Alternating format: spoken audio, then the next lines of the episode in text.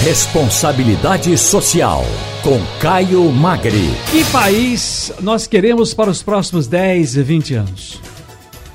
Em 2022, o Brasil comemora os 200 anos de independência. A data pode ser considerada um convite à reflexão sobre o desenvolvimento da nação e a necessidade da construção permanente do país como nação democrática.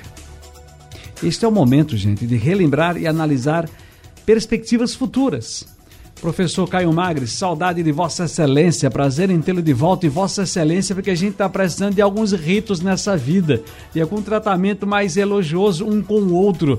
Sociólogo, diretor e presidente do Instituto Etos, tirou umas férias aqui que, de Deus, parece que nunca mais queria voltar ao programa para nos ajudar aqui, mas já introduzo Vossa Excelência na conversa e perguntando qual é a importância de celebrar o bicentenário da independência, se é que soubemos celebrar a altura, né? E este ano, qual é a perspectiva política eh, marcante sobre a comemoração deste 7 de setembro, professor? Prazer em tê-lo de volta, hein? Ciro, meu caro, ouvintes da de Notícias, da Rádio Jornal, eu quero primeiro me desculpar, mas as agendas ficaram muito complicadas, coincidentemente, na nossa coluna. E eu quero tentar cada vez mais me manter livre para ela, fundamental isso. Bom, é, a importância da gente comemorar, celebrar é, 200 anos de independência, assim como fizemos de alguma forma há, há 100 anos, 150, é, é de uma oportunidade única, que só vamos ter novamente uma data que possa nos trazer essa inspiração daqui a 100 anos. Né?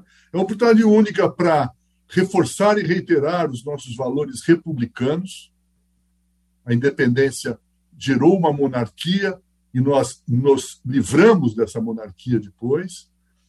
É um momento fundamental para restabelecer e reforçar a democracia no Brasil, um momento de reflexão sobre que independência é essa. Né? Hoje tem muitos artigos em toda a imprensa, colunistas, cientistas políticos, analistas, fazendo essa pergunta, militantes, lideranças de movimentos sociais, que independência é essa? Né? Uma independência que mantém, por exemplo, o racismo estrutural fortemente ancorado na sociedade brasileira e nas políticas de Estado ainda, e que, e que é, e tem sua origem, de alguma forma, fortalecida desde o início da escravidão no Brasil e passa pela independência. A independência não resolve essa questão, não traz conceitos republicanos, não traz uma, uma possibilidade efetiva de independência.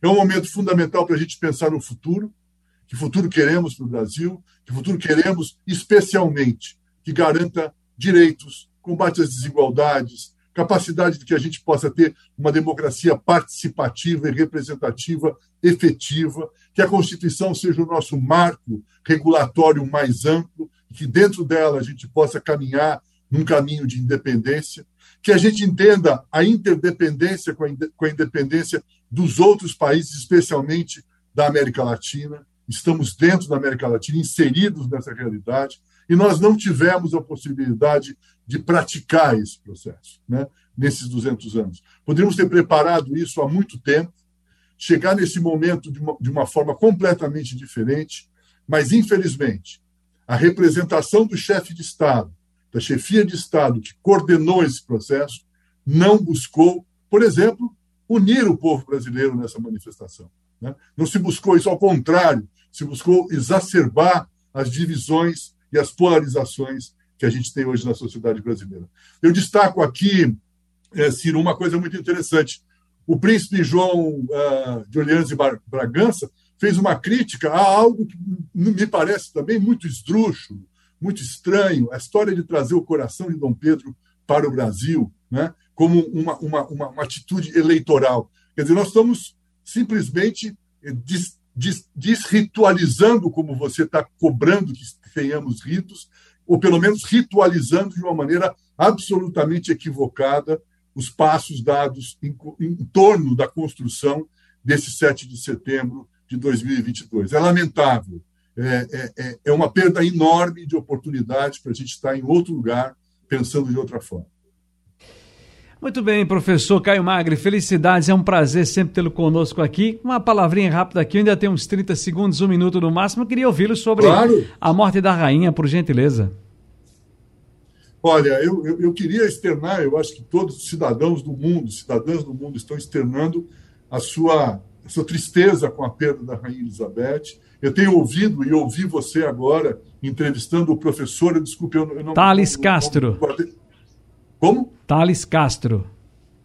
Castro, professor Castro, é, que trouxe as reflexões fundamentais em torno da questão. Nós não teremos mais um Reino Unido igual, né? A, a, a, a, transição que vai ser feita trará outras questões, pode trazer, inclusive, avanços na, na, na ritualização da República, né? muito mais do que da monarquia dentro do Reino Unido. Mas a gente não vai ter mais isso. E não vai ter também alguém que faça uma ligação histórica tão importante com momentos tão críticos da história do planeta, da história da Europa. Né? As guerras, a, as independências, os processos culturais de mudança e transformação do continente, do mundo todo, foi, de alguma forma, né, percorrido pela rainha de uma maneira muito solene, de uma maneira muito corajosa. Ela mudou, ela se transformou, ela, ela deu, deu claramente mostras de que mudava com relação a, a, a questões culturais e questões ritua, ritualísticas.